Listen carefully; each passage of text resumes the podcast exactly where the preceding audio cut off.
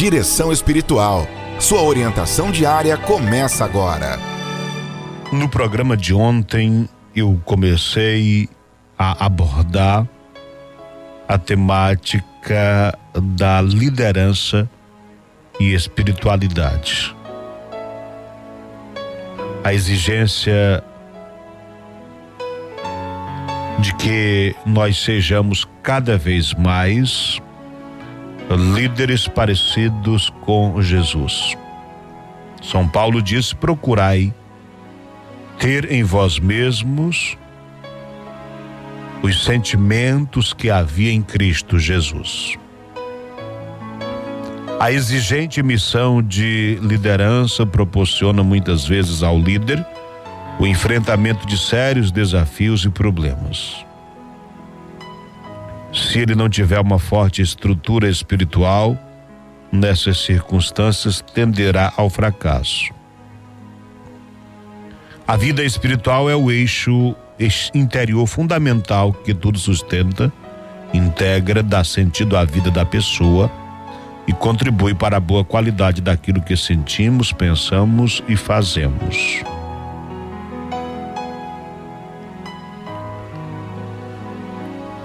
Quando nós negligenciamos a nossa vida espiritual, leituras que nos edificam, momentos de silêncio, vida comunitária, acabamos por nos enfraquecer.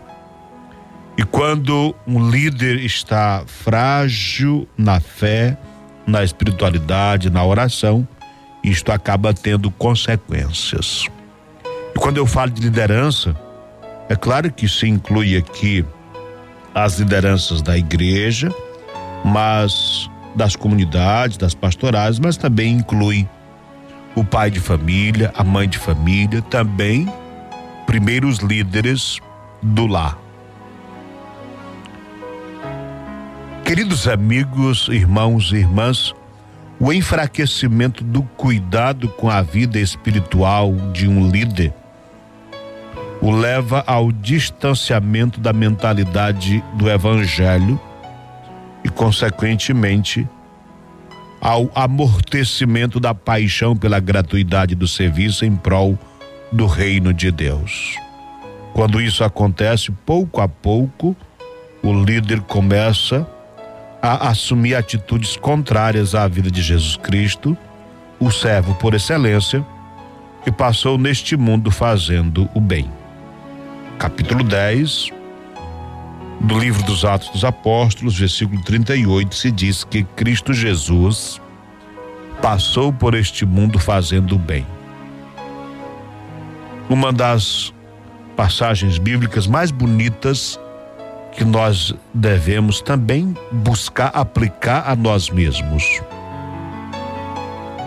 Passou por este mundo fazendo o bem.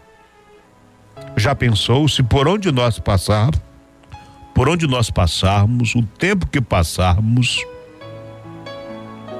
seja na igreja, seja no trabalho, seja em qualquer cidade, ao sair alguém pudesse dizer passou por entre nós fazendo o bem. E que esta seja a lembrança que a gente deixa na vida das pessoas. Foi bom enquanto esteve conosco. E quando a gente percebe que pode fazer mal ao outro, é hora de a gente se recolher um pouco mais. Cristo Jesus passou por este mundo fazendo bem. Quando a vida espiritual é negligenciada, inicia-se um processo de corrosão interior que leva o líder, o pai de família, o catequista, o coordenador da comunidade, o padre, todas as lideranças, ao estresse, ao cansaço, ao desânimo, ao desencanto, ao medo, à insegurança, à crise, à dispersão, à agressividade, ao enfraquecimento psicológico e moral. Então é hora de a gente dar uma sacudida na gente mesmo, acordar e dizer: opa, que vazio é este que estou experimentando? Que secura é esta que me leva a procurar fontes que não vão me saciar? É hora então de dobrar mais o joelho, de silenciar mais, de rezar mais,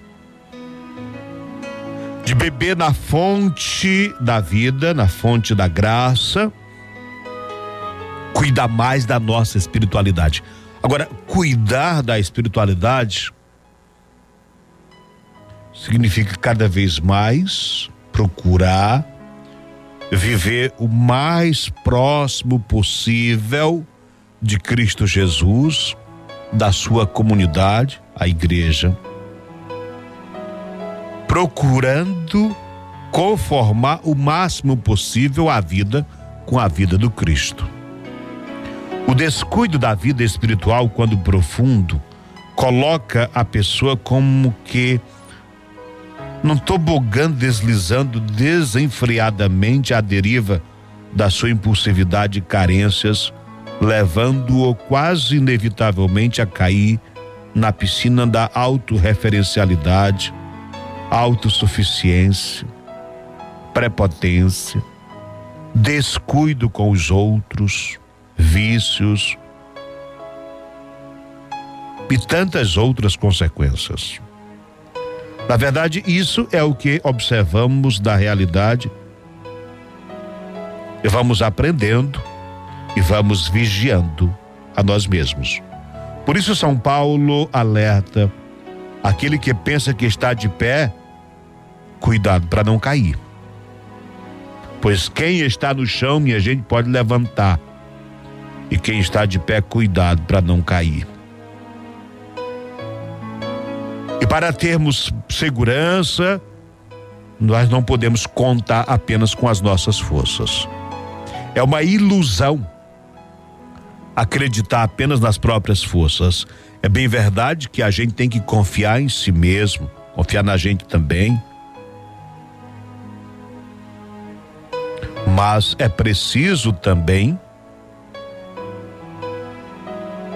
que a gente não seja prepotente ao passo de achar que bastam as nossas forças. Na primeira carta que Paulo escreve aos Coríntios, no capítulo 15, versículo 10, São Paulo disse: Eu sou quem sou pela graça de Deus. E eu penso que você e eu podemos dizer a mesma coisa: é a graça de Deus que me sustenta.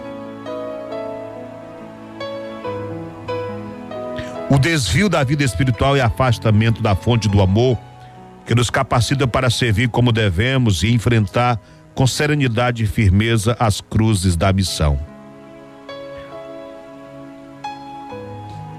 Na primeira, no primeiro livro de Samuel, capítulo 2, versículo 10, o Senhor diz: Ninguém triunfa se apoiando em suas forças. Tomando consciência disso, o líder sábio que deseja servir para agradar a Deus e consciente das próprias fragilidades, abre-se continuamente para alimentar-se da força divina, pois Deus vem ao encontro da nossa fraqueza. É isto por hoje. Você acompanhou Direção Espiritual.